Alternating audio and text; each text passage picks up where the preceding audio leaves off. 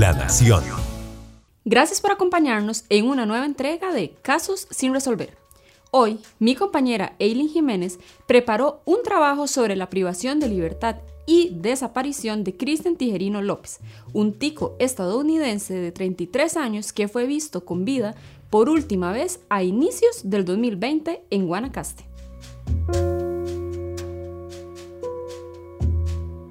El 18 de febrero del 2020, Cristian viajaba hacia La Pampa en su vehículo, pero en el camino tuvo un inconveniente mecánico.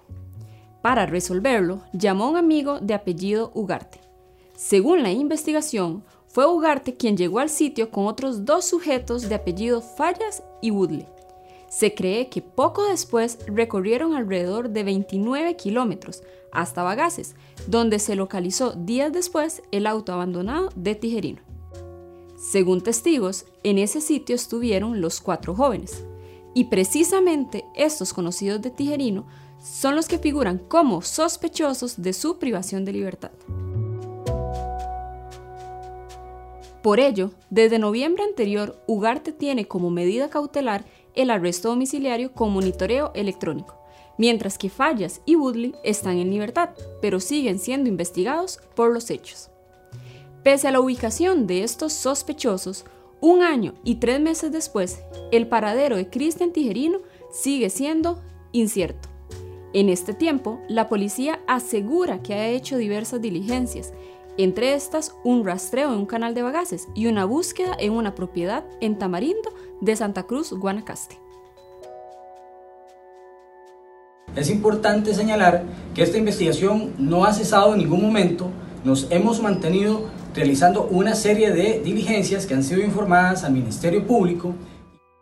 Los motivos de la presunta privación de libertad se desconocen, ya que la Fiscalía Adjunta de Liberia indicó que eso es parte privada del expediente.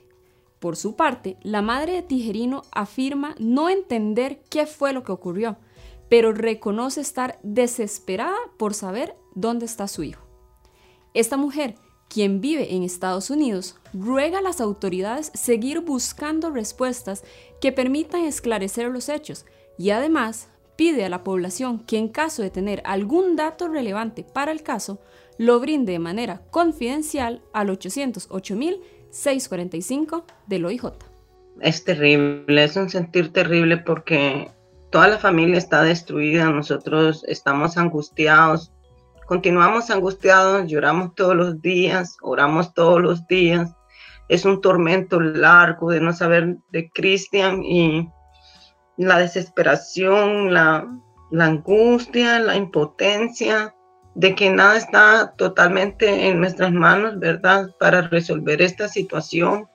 Y por más que nosotros hemos ido a, allá a buscarlo, nosotros lo hemos ido a buscar por nuestros propios medios eh, no hemos encontrado nada de él. Eh, yo he intentado hablar también con el, dueño del hostel, el mejor amigo de él. Tres veces he llegado al hostel, él no responde. Él, no quiere, no habla con nadie. Yo no puedo entrar al lugar sin una orden de allanamiento.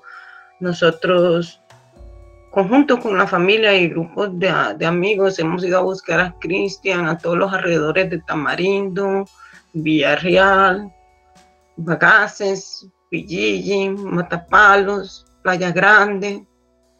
Eh, me he metido, nos hemos metido en lugares eh, fuera de, digamos, del tránsito, como en, en lotes y todo, a buscar a Cristian y no lo hemos encontrado.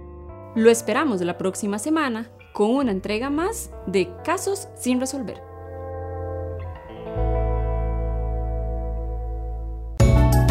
La Nación. De la página a sus oídos.